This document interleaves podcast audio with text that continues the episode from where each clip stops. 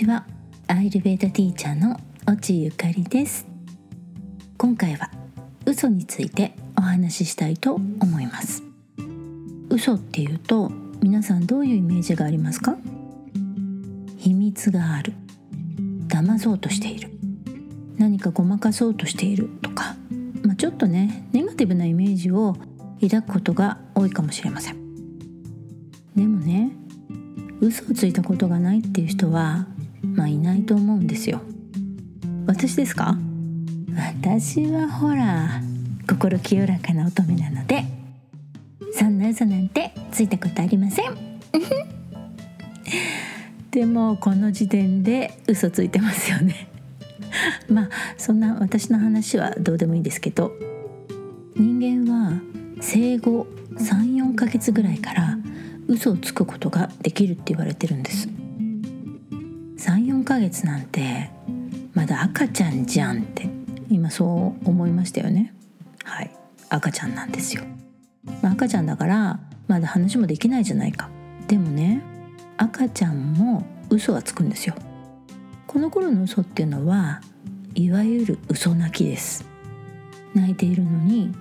涙は出てないっていうあれです。あといつもと泣き方が違うとか様子を見ながら泣くとか。あと親が要求に応じると笑うっていうことがあって涙が出ててもこれ本当に泣いてんの？嘘泣きなんじゃない？って感じることもあるかもしれません。このくらいの月齢の場合はまあ嘘をつくっていうよりもね自分の欲求を満たしてもらうための本能的な反応です。赤ちゃんっていうのは心地よいっていう感情よりもお腹が空いたとか。おむつが濡れてなんか気持ち悪いっていう不快な感情の方が反応として出やすいんです。そしてこのぐらいになると子供の体っていうのはまあ首が座って視力もね0.05ぐらいになって左右の目を動かすとこうちょっと焦点が合わせられるようになるんですよ。人間の赤ちゃんってね生まれた時は目はねはっきりと物を見ることがちょっとできないんですよ。視力がねだいたい0.01ぐらい。これは目を動かす筋肉がまだ未発達なんですね。だから焦点を合わせられないんです。なので全てのものがねこうぼんやりとした形でしかね捉えられないし色も最初は黒とか白っていうモノトーンで見えてるんですね。で色の認識ができるのはまあ生後1週間ぐらいしてから。最初にこう色としてちゃんと分かるのが赤。それから黄色緑青っていう風にこう順番に認識できるようになってくるんですね。で34ヶ月ぐらいになるとね物を目で追えるようになってきます。そして自分の体も自分の意思で少しだけど動かせるようになるわけです。でもね動かせるって言ってもまだ立てるわけじゃないし横になったまんまなわけですよ。ね、で手足をこううにょうにょんって動かせる程度ですから、まあ、背中が痒くなってもね自分でどうにかできるわけじゃないわけですよ。まあ、いわゆるこうマグロ状態というかねデデーンって感じで。だから親の介助がね絶対的に必要な時期じゃないですか。だからこの気持ち悪いっていう感覚っていうのを何とかしたいって思うわけですよね。でもまだ言葉が話せるわけじゃないから大きな声で泣いて関心を自分に向けてもらいたいわけです。だからとりあえず関心を向けてもらうためにこう泣くと。まあ普通ね大人とか、まあ、もうちょっと大きくなった子供とかであれば泣くっていう場合は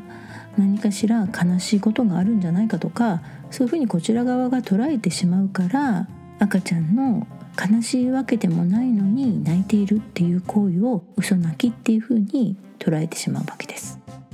そして3歳ぐらいになるとイメージすることができるようになるんですね。自分の願望とか空想した世界のことを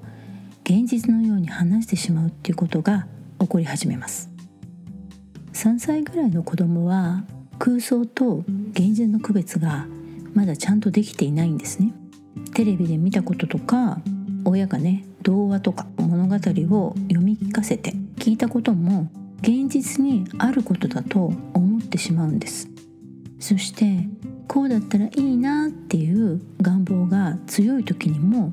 そのことが現実に起こることなんだよっていうふうに言ってしまうことがあります。例えばね大好きなお人形があったとしたらお人形はこんな話やあんな話をしてくれたんだよ。この間なんかどこどこで何々くんと一緒にこのお人形とこんな風にして遊んだんだとかね。まあね軽いホラー映画のネタっぽいような話みたいなそんなこともねこのぐらいの子供は割と話してしまうことがあります。4歳ぐらいになると自分と他人の違いを感じることができるようになってきますすると罪悪感とか恥ずかしいっていう気持ちを感じるようになるんですね叱られたくないっていう風な自分を守るための嘘をつくようになりますそして記憶力や想像力もたくましくなるのでどうしたら怒られないか嘘がバレないようにできるかっていう知恵もねついてくるんですよ。うん、もうね一気に姑息になってきます。でも知恵がついたとは言ってもまだやっぱりね子供は子供なんですね。で全然幼稚なんです。まあ、4歳児ですからね。幼稚なのは当たり前なんだけど親にねすぐバレちゃうんですよ。嘘ついてもね。でも嘘をつけるようになってくるっていうのも成長過程の一つなわけです。相手の気持ちが分かるようになるのがだいたい5歳ぐらいからって言われてます。するとねその状況に合わせて考えて会話をするようになってくるんですよ。この時期にね家族以外の人たちとの関係性っていうのができてきます。そうすると社会的信頼っていう気持ちが生まれてそして自分のことを信用してもいいんだなっていう自己信頼っていう気持ちも生まれてきます。するとね他人とどう関わるのか。どうしたら自分は周りとうまくやっていけるのか。どういうふうにしたら自分が有利な状況になるのかっていうことを考えるんですよさらに姑息になってくるわけですよそうするとね親や周りをコントロールしようとする嘘をついてくるようになるんですよ。うむだんだん大人びてきますよね。そして親が子供との約束を守らないこととか嘘をつくっていうことが多くあると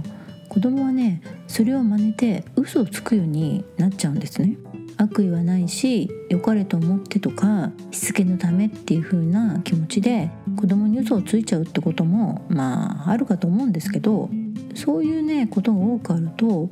子供はねそれが嘘であるっていう風に気がついてしまって親をね信用しなくなっていくんです子供は15歳までは否定される環境にいない方がいいっていう風に言われています。これはどんなに考える力がついてもさまざまなことの経験値がまだ低くて心が強くないからです。人はいろいろなことを経験した中から少しずつ学んでいくわけです。成功や失敗があってそこから嬉しいとか悲しいとか悔しいっていうそういう経験を重ねて心も少しずつ強くなっていきます。そして否定される言葉をかけ続けられると自己肯定感が持てなくて自分はダメな人間なんだっていうふうに思い込んでしまうんです。するとね自己否定感を強く持つ大人になってしまうことがあるんですよ。そして自己肯定感が低いっていう人は自分の保身のためや問題と向き合うっていうことを避ける傾向が強くて嘘をつきやすくなっちゃうんですね。ちなみにね私はかなり面倒くさい環境で育ちました。高校を卒業するまでは親からネグレクトと過干渉っていう差のありすぎる状況で育って母親からはガンガンに否定的なことを言われ続け父親とは、まあ、たまにしか会わなかったんですけど経営哲学と美学を強制的に学ばされたんですね。で私中学に上がるまでは祖母に育てられたのでその祖母からはあの仏教の問答ってあるんですけどその訓練をねもう毎日させられるっていうなんかもうね自己と向き合うとか他人とは何かとか心とはとかもうねそういうことをこうぐるんぐるんにされていた結果ですねかなり歪んだ面倒くさい女子に育ちました。はい。いや本当15歳までの環境ってねその人の性格を作ってしまうのでもうねめっちゃ大事なんですよ。本当で人はねなんで嘘をつくんでしょう。ドイツのね心理学者のシュルテンは嘘っていうのは騙すことによってある目的を果たそうとする虚偽の発言というふうにね定義しました。人が嘘をつく理由っていうのはまあいろいろあると思うんですけど大きく分けるとね、まあ、8つぐらい挙げられます。儀礼的な嘘ユーモラスな嘘愛多的な嘘背伸びの嘘その場逃れの嘘防御的な嘘攻撃的な嘘病的な嘘。これらはどのような嘘なのかというと儀礼的な嘘っていうのは社交的な意味での嘘になります。対人関係を円滑にするために使われることが多いので、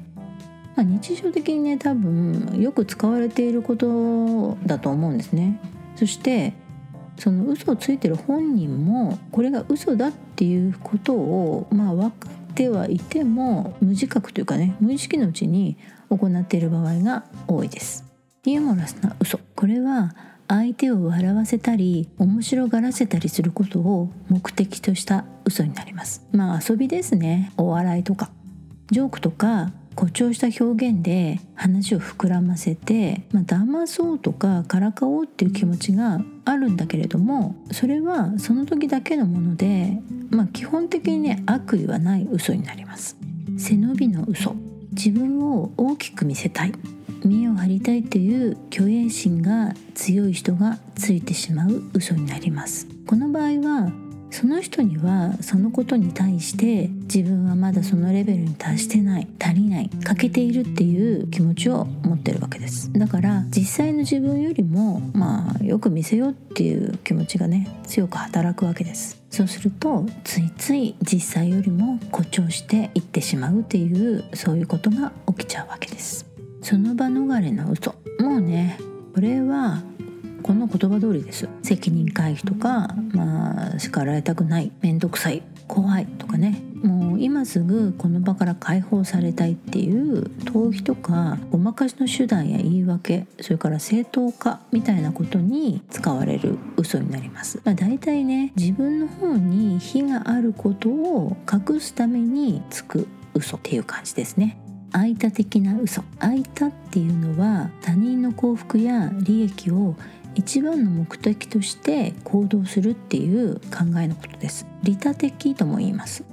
なので愛多的な嘘っていうのは思いやりの嘘っていうことになります。相手のことを思ってつく嘘のことで本当のことを知った時にその人が傷つくのを見たくないとか病気とかまあ身近な人の死とかね。今よりもひどい状態を相手が受け止められないかもしれない。苦しみや悩みなどがある人がいたらそれを和らげるためとかその人の身をもってつく嘘のことなのを言います。防御的な嘘。これもね文字通りです。自分や他人を守るためにつく嘘。これは本能的に反応してしまう行為なので嘘をつくことを善悪の判断とか、まあ、道徳的な意識で抑える、まあ、やめるとかっていうことが難しいと言われています。とっさに出ちゃいましたみたいな感じですね。他人を守る場合は間的な嘘と被るところがあります。何かしらの罰や攻撃を避けるためにつくのでこの嘘も理由がとても分かりやすくて、まあ、その人にとっては正当化されやすい嘘になります。攻撃的な嘘。これは利他的な嘘です。自分を優位な立場に置きたい。他人を傷つけたい。陥れたいという気持ちからつく嘘になります。悪意がある場合があって他人に害を及ぼす可能性が高い嘘になります。病的な嘘。これはいくつか種類があって虚言癖ともね呼ばれています。虚言癖。これは嘘をつく必要がないのに嘘をつくことがやめられない性質のことです。嘘をつくことがもう日常化していて本人も嘘なのか現実なのか曖昧になってる場合があります。曖昧になってる場合はね脳の病気が原因となっているものがあります。一番わかりやすいのがアルツハイマー型認知症。これは記憶障害が起きているので嘘をついてるっていう自覚が本人にはないんですね。60歳以上の高齢者に多く見られるんですけども40代とかの若い世代でも発症することがあります。あの時々聞きますよね。若年性アルツハイマー型認知症ってね。あれです。物忘れなどの記憶障害から時間や場所人物の認識ができなくなったりとか計画的に物事を進めることができなくなるっていう症状が現れます。話の辻褄が合わなくなったりとか人の認識もできなくなっちゃうんですねそうすると本人はすごい不安感が襲ってくるので自分は何かしらの被害に遭ってると思い込んでしまって物を取られたとか食事とかをねちゃんと与えてもらっていないっていう風なそういうことをね言ってしまうことがあるんですね。アルツハイマー以外でもパーソナリティ障害やミュンハウゼン症候群も平気で嘘をついてしまうことがあります。パーソナリティ障害には演技性反社会的回避型境界型自己愛型妄想型というものがあります。演技性パーソナリティ障害っていうのは他人の関心を得たい注目されたい尊敬されたいっていう欲求がとっても強くて気を引くためにオーバーな表現をしたりとか有名人と友達だとか学歴詐称などの嘘をつくことがあります。反社会的パーソナリティ障害はもうこれはね完全に利己的な嘘になります。自分の利益になることや快楽とか保身のために違法行為を平気で行ったりとか社会ルールを破ってしまうような行動や嘘を平気でつけるんですね。そして他人を貶めることに罪悪感を持たないし良心の呵責っていうものも一切感じません。ミュンハウゼン症候群というのは空想虚言癖のことです。周りの同情や関心を引くために病気を装ったりします。まあ詐病ですね。本当に怪我や病気になるとそれがすごく重たい病気のように本当にね重症のように誇張して入退院を繰り返したりします。そして重症に見せかけるために体にわざと自分で傷をつけたりもします。自分以外でも家族や身近な人を患者に仕立ててしまう場合もあります。まあミュンハウゼン症候群ほどひどくなくても自分は体が弱いんですアピールをする人って時々いますよね。本当はそうでもないのにすごい低血圧だとか貧血気味だとかもうすごい体が弱くて私一人では何もできないフラフラ重い荷物え無理ですとか、まあ、そういう人時々いるじゃないですか。実はこれはね承認欲求の一つのパターンなんですよ。解承認といって書いてあの下の位置ってやつですね。自分を周りの人たちよりも低い位置に置いて弱者を装って保護してもらいたいっていう心理なんです。社会っていうのは両親が働いていると弱者が一番強いんですよ。相手が子供だからとか。体が弱くて病気がある人なんだって思うとそういう人たちのことを自動的に社会的な弱者であるっていうふうに健康な人は認識しちゃうんですね。するとねそういう体が弱いんですアピールをする人たちっていうのは目の前に何かやらなきゃいけないことがあっても体が弱いことを理由にしてそれをしなくてもよくなるしその問題から逃避しても咎められないしさらに同情もしてもらえるわけなんですよ。まあかまってちゃんなわけですね。子供なんかは何かこうやりたくないことがあったりとかするとこういう方法をよく取りますよね。お腹が痛い。優しくして。今何かができない。みたいなそんな感じ。アルツハイマーとか、まあ、そういう病気以外の人で特にね脳に障害がないっていう人が虚言癖になってしまう原因っていうのは心の問題が大きく影響しています。自己肯定感が低く強い劣等感がある。でもプライドが高い。虚栄心がある。自分はめちゃくちゃ優秀なのにうまくいかないのは世の中が悪い。それから特定の誰かのせいだ。というふうに責任転嫁する。で自分は優秀だと思ってる割には努力することができない。何か継続して何かをやり続けることができない。隠し事や秘密がある、まあ、トラウマが何かある場合もあったりもするんですけどね。そしてまあ甘えん坊で構ってちゃう。まあ人はね弱い生き物なので自分のことを気にかけてほしいとか自分のことを特別に扱ってほしいっていう欲求はまあ誰にでもあるんですよね。でもそれがエスカレートしてしまうとこういう虚言癖と呼ばれるような行動になってしまうわけです。まあね虚言癖かどうかは別としても、まあ、こういうかまってちゃんみたいな人たちっていうのは年齢とか程度には関係なくてコミュニティにはね一人はねいるかと思います。では同社別ではどんな風になるかと言いますと。はい今回もやっとアイルベーダ。もう毎回ね前が長いよね。はい。では気を取り直して同社別の話をしていきます。バータの嘘。バータは常に気持ちが動いてます。感情の起伏もあるし気持ちが変わりやすいっていうのがバータです。今このことに興味がある。これがお気に入り。この人が好き。とかね。人や物や出来事なども自分のマイブームを優先して人にもそれを強くアピールします。でもこのマイブームの期間はめちゃくちゃ短い。あっという間に次の関心ごとに気持ちがいっちゃうんですね。これは執着心というのが非常に弱いからなんです。言ってることがコロコロ変わるから本人に悪気がなくても結果として嘘をついてるような感じにね受け取られちゃうことがよく起こります。そしてバータは3つの動作の中で一番気持ちも乱れやすいんですね。不安や恐怖っていう感情も強く持ちやすいっていうのがバータです。これはインスピレーション力がとても高くて考えるっていうよりも感じる力がとても強い。感じるっていうことはイメージする想像するっていうことに傾いちゃうわけです。だからそこに実際に起こってないことでもそうなるんじゃないかっていう自分で作り出したイメージで話してしまうっていうことがあるんですね。でもこれはあくまでイメージに過ぎないわけです。バータは周りからの影響にもとても弱いので不安を覚えるとこの良くないイメージに影響されてしまいます。そして噂話もね大好きなんですね。だからそういう噂話を聞いてしまうとその真偽を確かめる前についねこう周りに広めてしまうっていうこともあります。これは気持ちが落ち着かずに不安感が増すとラジャスっていう激しく動く気質が働くからです。ラジャスが働くと感情が大きく動きます。バーダの一番の働きっていうのは動くっていう質ですからその動く質がさらに大きくなって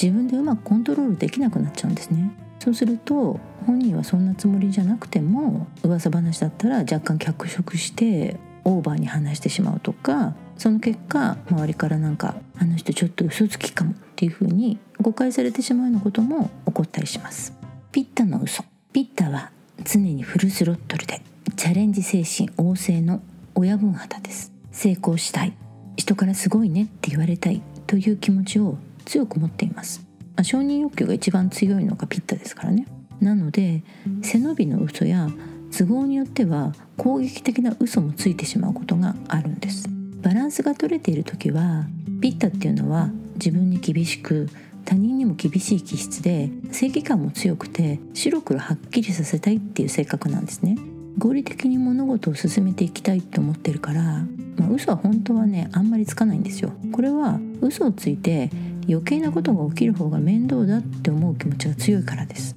でも基本ピッタにはね負けるってことがありえないんですね。だから自分が他人からどう思われてるのかとか自分はこのことで負けてしまうのかということをめちゃくちゃ気にします。だから自分を保護するような嘘をついてしまうことがあるんですね。そしてねピッタはいつも自分が絶対に正しいと思ってるんですよ。だからそれ嘘じゃんっていうふうに指摘されると逆ギレしたりします。これはピッタもラジャスという激しく動く気質を持ってるからなんですね。ラジャスが働いてしまうとピッタはめちゃ攻撃的になるんですよ。そしてその時は攻撃的な嘘をついてもそれをね正当化させてしまうところがあるんですね。なんだよそれ。それってさじゃあ何？俺が悪いっていうの？ねその根拠は何なんだよ？言ってみろよ！みたいな感じで食ってかかられちゃうみたいなこともあるわけです。カパの嘘。カパは男性も女性もおとなしくて優しいイメージの人が多いんですけれどもタマスっていう停滞性のエネルギーを溜め込みやすいっていう特徴があります。タマスが働くと思考力が鈍ります。するとね